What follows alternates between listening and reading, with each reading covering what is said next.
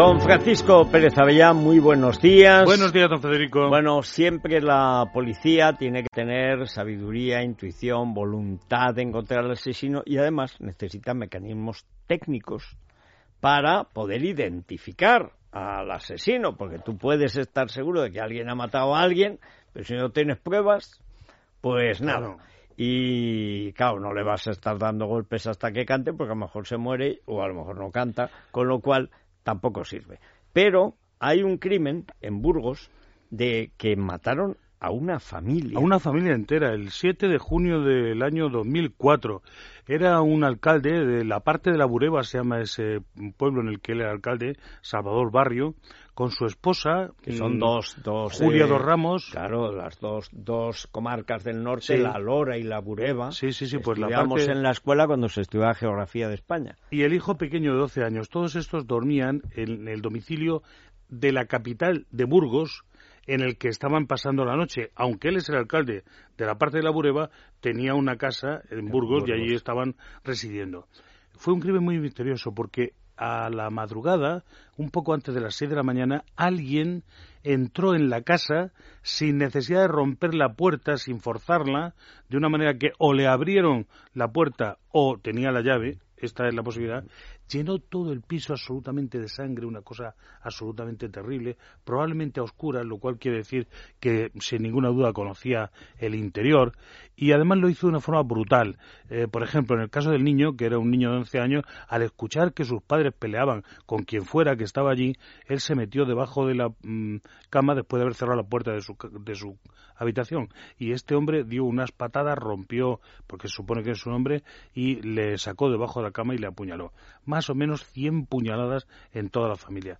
Es una escena del crimen que se ha conservado durante todo este tiempo y que era, digamos, un reto auténtico. A mí me han querido llevar, no, hubo oportunidad, no coincidimos, porque era verdaderamente mm, eh, un desafío, ¿no? un desafío y, además mm, casi un, un ejemplo de lo que es una complicadísima escena del crimen. Por ejemplo, solo había una huella, la huella de un zapato del 44 de una bota del 44.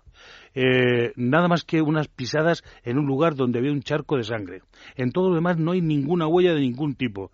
Alguien se guió de un lado para otro, fue matando a todos, a toda la familia, sin producir eh, un ruido que, que hiciera que los vecinos se levantaran o se apercibieran.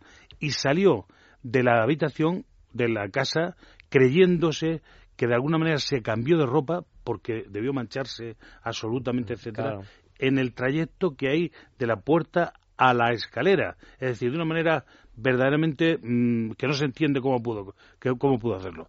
La cosa fue tan tremenda que a los tres años de ocurrido el crimen eh, intentaron culpar, culpabilizar al hijo mayor, que estaba mm, en el momento de, la muerte de su padre y de su hermano, estaba interno en un colegio en Aranda de Duero.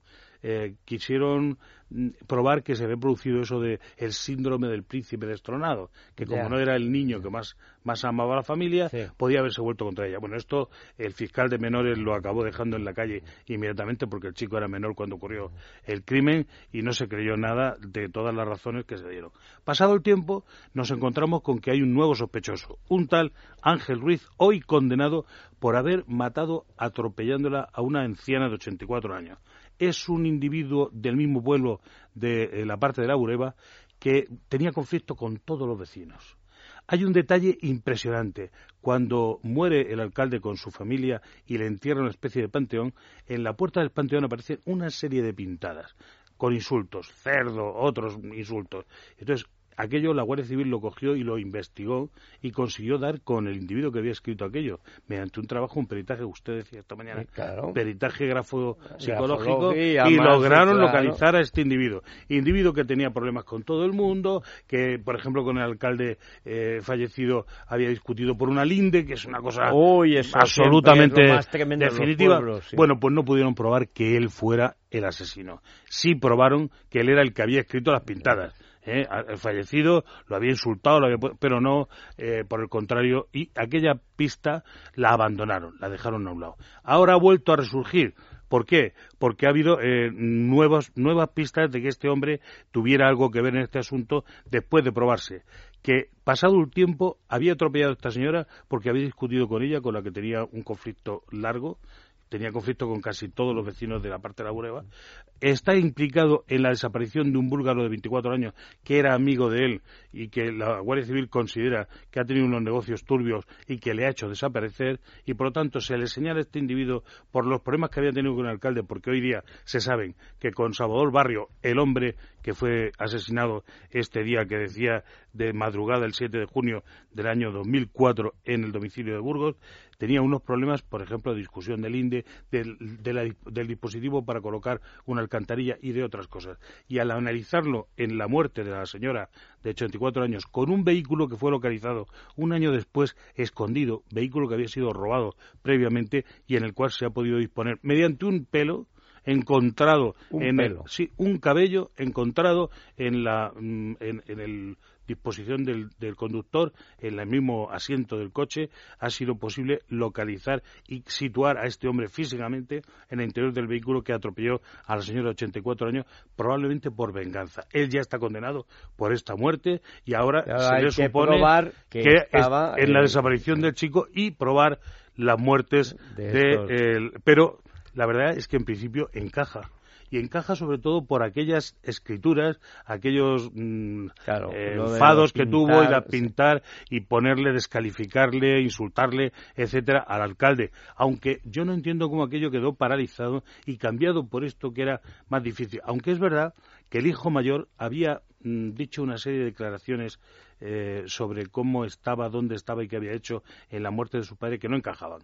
Y algunas eran claramente mentiras. Pero claro, estamos hablando de un chico de unos 16 años que vaya usted a saber por qué mentía, ¿no? Sí. Y cuál era la relación real con el padre o con la madre. Y por o sea, qué que había... alguien se pasó de deductivo, sí, ¿no? Sí, es que vamos a ver, esto que es una cosa tremenda, eh, demostrar que una persona de la propia familia puede haber matado a todos los demás y tal, tienes que estar muy seguro, porque si no, al daño que, que, le ha producido la vida de quitarle a toda la familia a este muchacho, se le añadió el, el, la el posibilidad de social. señalarle, señalarle con el claro. dedo parte de la familia todavía cree que el chico es culpable. ¿eh?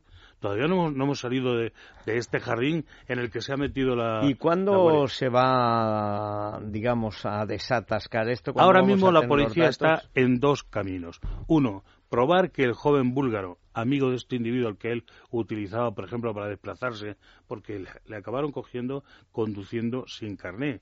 Y todo esto le produjo una serie de problemas que tuvo que eh, alquilar los servicios de este chico para que llevara de un lado para otro.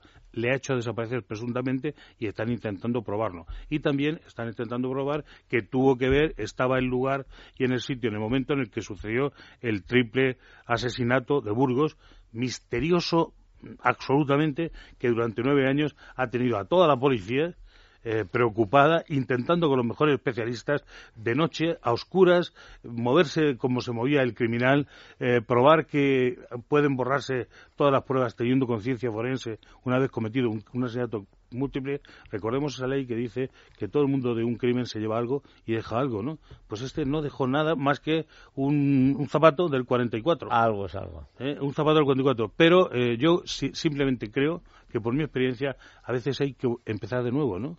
Siempre. Y aquí, y aquí es el momento de empezar de nuevo con esta persona en aquel tiempo reconstruir el hecho. Y como si no se supiera nada empezar y, en blanco. y sería extraordinario poderlo probar. Y no entiendo cómo ya entonces aunque a mí me hablaron de, de estas escrituras que se habían producido sí. en la tumba que es una pista no tiraron muy, de ahí. claro. pero es una pista importante porque, porque tienes que odiar cegaron, mucho a una persona a lo mejor se cegaron con el hijo. Eso es. Porque hay, tienes que odiar mucho a una persona para una vez fallecida ir a sobre sí. la tumba dejar un mensaje de odio.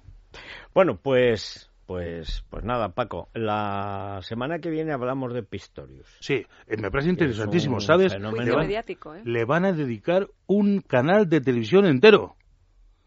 O sea, nos van a enseñar una vez más a cómo hay que comentar un hecho criminal, eh, 24 horas dedicado a contar el juicio de Pistorius. Como se en entere, como su... se entere el juez de lo de, del caso Nos, le da un telele. Bueno, los jueces Dice, van a como un canal ¿eh? de tele... Bueno, claro, es que hay, Claro. cola- es que hay Es que jueces... la justicia es es que hay jueces que colaboran con la Es justicia. que la justicia es pública. Es increíble. Yo he oído casos en el extranjero de jueces que colaboran con Es la justicia. Es increíble.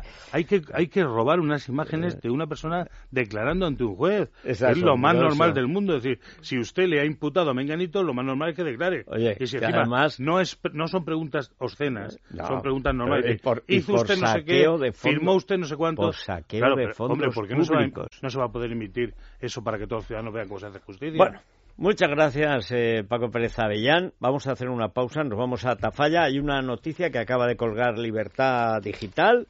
Eh, esto, lo de la guerra Soraya Cospedal, pues ya tiene una primera víctima, que es el candidato de Cospedal, y se suponía que del partido, José Luis Sanz, acaba de saltar que el candidato, hay que decir que es el hombre de confianza de Ana Mato, el número dos, y por lo tanto el círculo privado de Mariano Rajoy, Juan Manuel Moreno, será, con el aval del presidente del gobierno, el candidato a liderar el Partido Popular de Andalucía. O mucho me equivoco, o para Navidades tenemos una, una mayoría absoluta del PSOE en Andalucía de Susanita Díaz que no se la va a levantar el de Pontevedra mientras viva. Pero así se hacen las cosas. Bueno, lo iremos comentando porque la cosa tiene narices. Como dijo Esperanza Aguirre. Pero ¿por qué no les dejan votar a los militantes de Andalucía? Porque aquí solo vota Mariano. Y vota poco. Vámonos a Tafalla. Es radio.